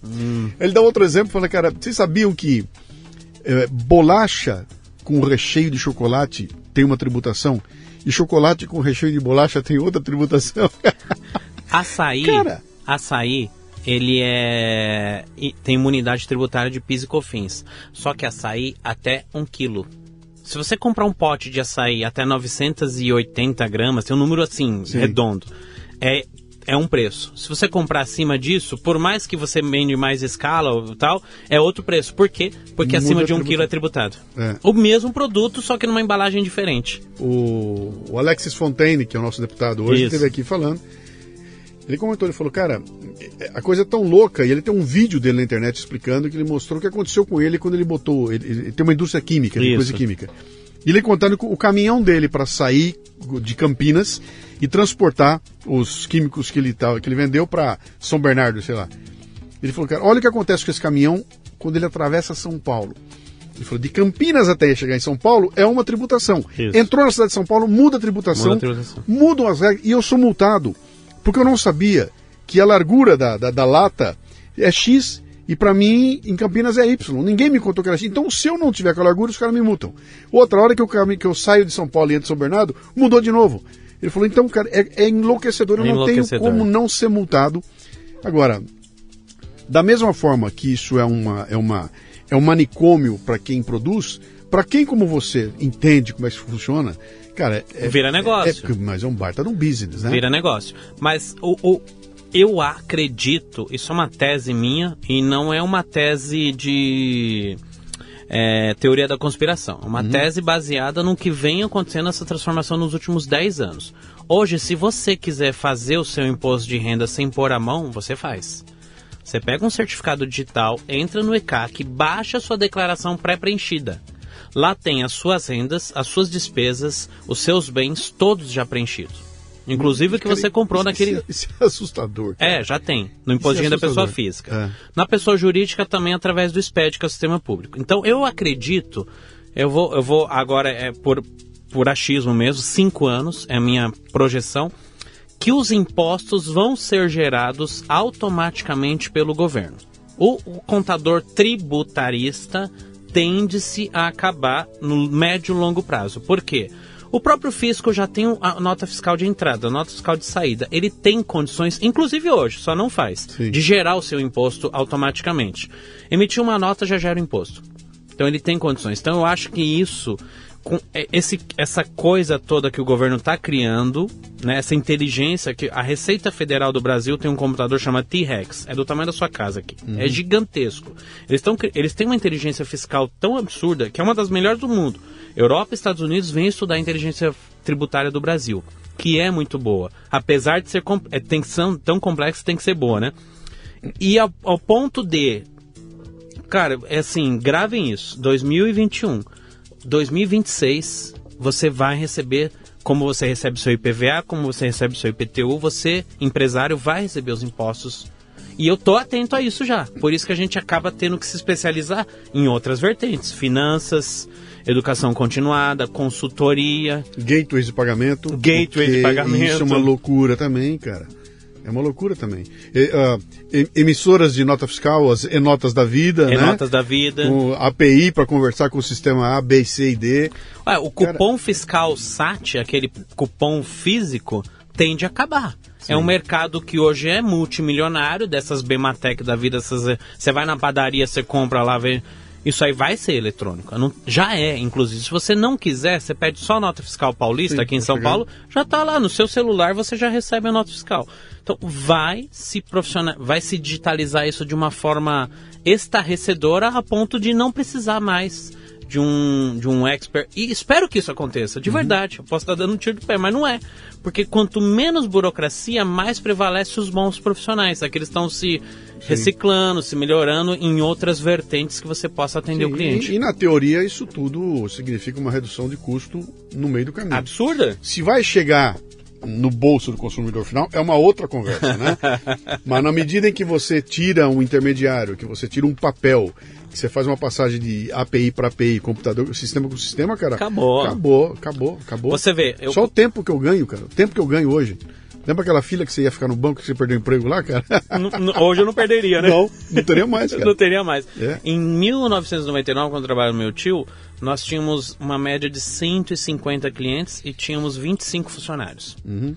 Hoje no meu escritório eu tenho 430 clientes aproximadamente e nós temos 32, comigo e com a minha esposa, de sócios, 32 funcionários. Uhum. Então a proporção hoje, se fosse lá em 99, seria duas, três vezes maior de número de Cálculo de pessoas. produtividade por funcionário é um negócio Absurdo! exponencial. É, é assim. muito, muito, muito. Sem contar co- com, as outras empresas, com os outros modelos de negócio. Mas também vem ajudando muito, sabe, essa tecnologia. E essa digitalização do. Hoje eu abro uma empresa em São Paulo, capital, em 24 horas. Uhum. Para ser mais exato, em 3 horas. 3 horas eu abro um CNPJ O completo. CNPJ eu tenho na minha mão. Normal, tá. em três horas. Antigamente era 15, 20, 30 dias. Uhum. Sem contar o varacionamento, que aí é uma, uma outra vertente, por outras questões, né? Bombeiro, essas coisas. Mas o CNPJ na sua mão, é- é- qualquer contador é possível entregar hoje na São Paulo capital em três horas. Você fala, caramba, como isso pode? Pois é. Nem assinatura física você tem mais. Certificado digital, assino, mando na transmissão da junta comercial, ela já autoriza, valida, vê CPF, vê isso, aquilo, aquilo outro. Três horas tá pronto seu CNPJ. MEI é 10 minutos, né? Que é online, mas ele nasceu desse projeto do MEI e agora tá. Eu abri uma holding outro dia em São Paulo. Holding não são empresas pequenas, em três horas. Então vai ajudar. Eu acho que vai ajudar, vai melhorar isso Sim, muito. Para quem é empreendedor, isso é, um, isso é uma maravilha, né? É um ganho. Meu cara, vamos indo aqui pro nosso, pro nosso finalmente aqui, que essa, essa aula aqui tá interessantíssima, né? Quero começar um negócio digital, entendeu? Já tenho o meu conteúdo, já sei o que eu vou fazer, já tenho meu, os Paranauê eu já conheço, já, já armei todo o esquema. Que, que- não tem empresa, não tem nada. Quais são os... o- Os primeiros me, passos. é, me dá o, o um, dois, três aí. O que, que tem que acontecer? Primeira coisa, o que você não deve fazer, de forma alguma, abrir ou começar o seu negócio no seu CPF. É um negócio, logo é uma empresa. Então, a possibilidade que o governo trouxe com o MEI é, é muito boa, mas muito boa. O MEI, microempreendedor individual, portal do empreendedor.gov, sempre ponto .gov. Não entra no ponto .com que é pegadinha, você vai pagar 200, 250 reais aí desses portais aí. Ponto .gov, portal do empreendedor.gov.br. Quero me formalizar. Nome, CPF, RG, endereço, estado civil, tal, tal, tal, tal, tal, tal. Atividade. Atividade de cursos. É o KINAI 8599604. 8599604. Colocou isso lá, 10 minutos depois vai cuspir lá na sua impressora ou no seu PDF o seu CNPJ. Tem isso, pendura num gateway de pagamento desses tantos que existem, tá pronto para vender um Tá, curso. O gateway de pagamento são os PagSeguro, O PagSeguro, Vindias, Mercado Pago, Mercado- Hotmart, todos esses aí. que é uma empresa que vai intermediar. Então, se você quiser você você fazer direto com o cartão de crédito, você vai ficar louco, né? Uma empresa dessa aí você fecha um negócio com ela e ela traz tudo isso. Ela vai perguntar, né? Você quer vender que bandeiras você quer Que e ban- tudo é, mais. E, Preencher um cadastro lá também, por uma taxa de 9,90, 10% na média, de 5 a 15 na média 10%. por transação, né? por transação, Sim. D mais 30, né? Então em 31 dias o dinheiro está disponível para você Sim. é, resgatar. É muito, muito simples de empreender hoje no mercado digital para quem fatura até 81 mil anual. Tá, é em- começar. em- emissão de notas. Emissão de notas do MEI para o CPF não é obrigatório. Por lei não é obrigatório, é opcional.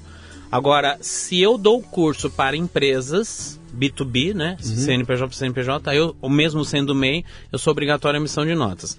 Aí você vai pegar um outro gateway de emissão de notas, vincular o seu gateway de venda de curso, parametrizou, tá pronto. E tem né, o chat, toda essa parte. Sim.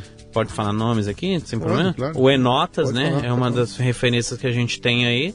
Você cadastrou num gateway de pagamento, um Hotmart da vida. Cadastrou no Enotas, um se fala com o outro, já tem a API aberta, né?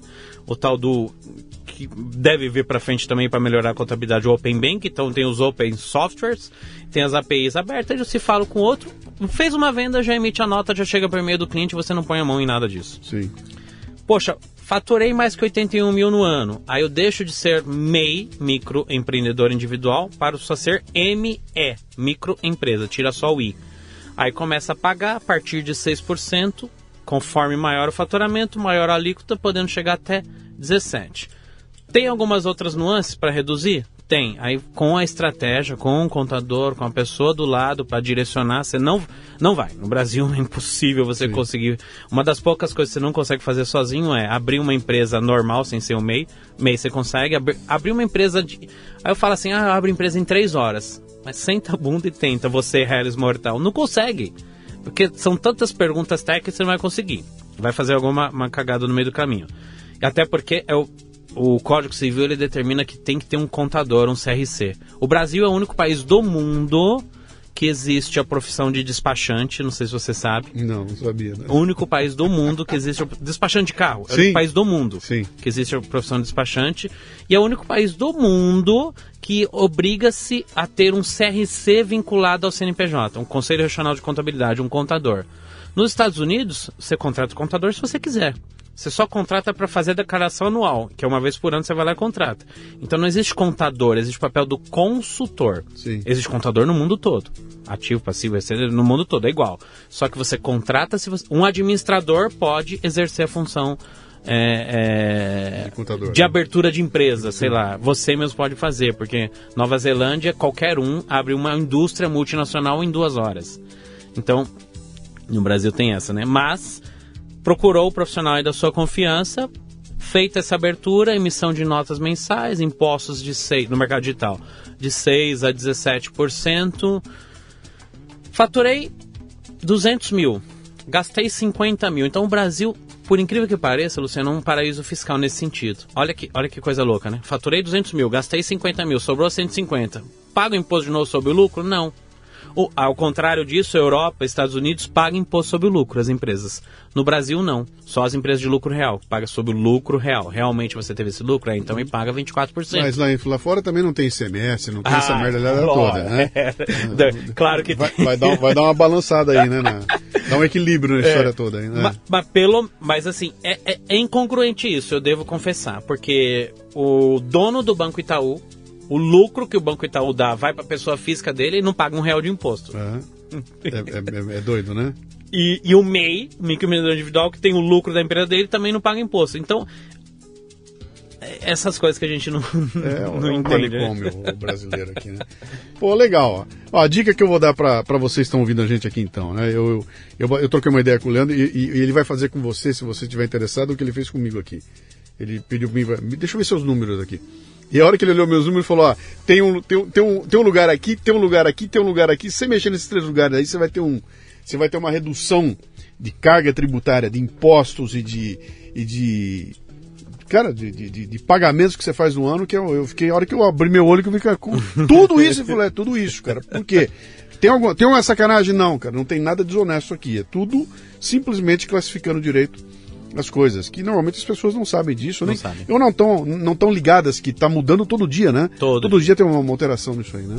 Literalmente Cara, todo dia. Isso é, fascinante, viu, bicho? É. Eu não quero nem botar minha mão nisso aí, que eu vou ficar louco, mas ainda bem que tem gente que tá, que tá preocupada com isso. Cada macaco no seu galho, né? É, exatamente, né? Vamos fazer o teu, o teu, o teu jabá aí, cara. Merchan, bom. Isso, o teu merchan. Bom, Se alguém quiser entrar em contato, saber como é que é, trocar uma ideia contigo, como é que faz? Eu tô no Instagram, Leandro Bueno o Contador, tô no YouTube, Leandro Bueno Contador, tô na internet site sãolucasassessoria.com.br. Me chamou no Instagram no direct, me chamou no YouTube, me chamou no site, Estou à disposição a qualquer um, em mercado digital preferencialmente. Que não tem fronteira. Brasil, Brasil. inteirinho, Brasil inteirinho. Brasil. Pode ser o Brasil inteirinho. Hoje eu Legal. atendo em qualquer lugar do Brasil. Tenho um cliente em Roraima, Manaus, Belém do Pará, Rio Legal. Grande do Sul, Fortaleza, Salvador, Recife. Hoje eu tenho cliente no Brasil todo. Maravilha, cara. Muito bom. Sucesso, bicho. Que legal. Obrigado, que obrigado. Bom. Continue crescendo aí. que- Amém. E eu acho que esse mercado aí não tem fim, cara. Não A tem fim. possibilidade dele crescer. O que nós estamos vendo aí de números e de. E ainda é de- pequeno, ainda tem muita. Não, é a quantidade de gente chegando, né? É, A é. quantidade de gente perdendo o medo de consumir. A pandemia arrombou, arrombou as portas, porque quem tinha alguma. né, quem tinha Algum algum- receio de comprar Cara, eletronicamente acabou. Na pandemia e caíram todos os portões. Então eu imagino que a partir do ano que vem aí você vai ver uma. Muito. Uma Eu- a gente cresceu tanto nos serviços, né, cursos, quanto no e-commerce, né? Mercado Livre, Brutal, B2W, brutal, brutal, o que tem de clientes vendendo lá é Sim. Mas esse é bem mais complexo que o mercado digital. Uma hora dessa a gente bate um papo aí. Grande, obrigado pelo papo. Eu que agradeço. Foi ótimo. Obrigado mesmo. aí. Um Obrigado. grande abraço. Obrigado, valeu.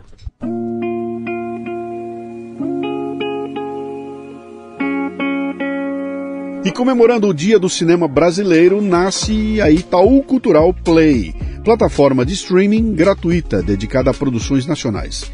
O catálogo oferece mais de 100 títulos já na estreia e é composto de filmes, séries, programas de TV, festivais e mostras temáticas e competitivas, além de produções audiovisuais de instituições culturais parceiras. É só fazer um cadastro gratuito que você poderá acessar todo o conteúdo e escolher se verá no desktop ou no celular. Acesse itaucultural.org.br. Agora você tem cultura entrando por aqui, por aqui, pelos olhos e pelos ouvidos. You never give me your money. You only give me your funny papers. And in the middle of negotiations, you break down.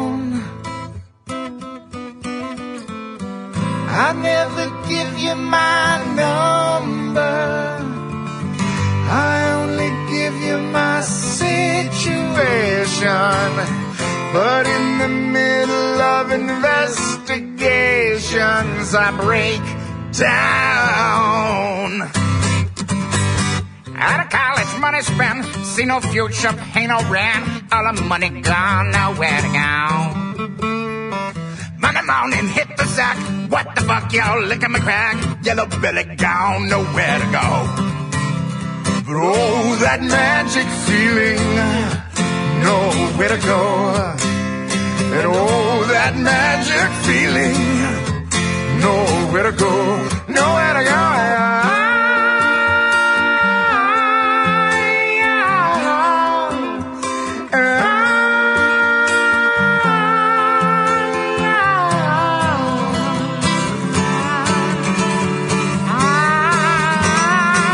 E assim então, ao som de You Never Give Me Your Money, clássico imortal dos Beatles, aqui com Tenacious D, de Jack Black e Kyle Gass, que vamos saindo assim, pensativos. Cara, o mundo está mudando numa velocidade impressionante. Muitas eh, funções, muitos, muitos trabalhos, muitas ocupações vão mudar grandemente. Você tem que ficar de olho. Eu espero que você tenha aprendido aqui no papo que eu tive com o Leandro de como é que você pode se adaptar para esses novos tempos. Tem muito desafio aparecendo pela frente, o que não dá para ficar é amarrado aos velhos processos. O Café Brasil é produzido por quatro pessoas, eu, Luciano Pires na direção e apresentação, Lala Moreira na técnica, Cissa Camargo na produção e, é claro, você aí que completa o ciclo. Se você curte o conteúdo do Café Brasil, vai curtir ainda mais quando visitar a nossa loja com as camisetas de vários programas musicais icônicos. É no cafebrasilloja.com.br cafebrasilloja.com.br o conteúdo do Café Brasil pode chegar ao vivo em sua empresa através de minhas palestras. Acesse lucianopires.com.br e vamos com um cafezinho ao vivo. Mande um comentário de voz pelo WhatsApp no 11 96429 4746 e também estamos no Telegram com o grupo Café Brasil. Para terminar, uma frase do empresário norte-americano Harold Ginning. No mundo dos negócios, todos são pagos em duas moedas: dinheiro e experiência. Agarre a experiência primeiro. O dinheiro virá depois.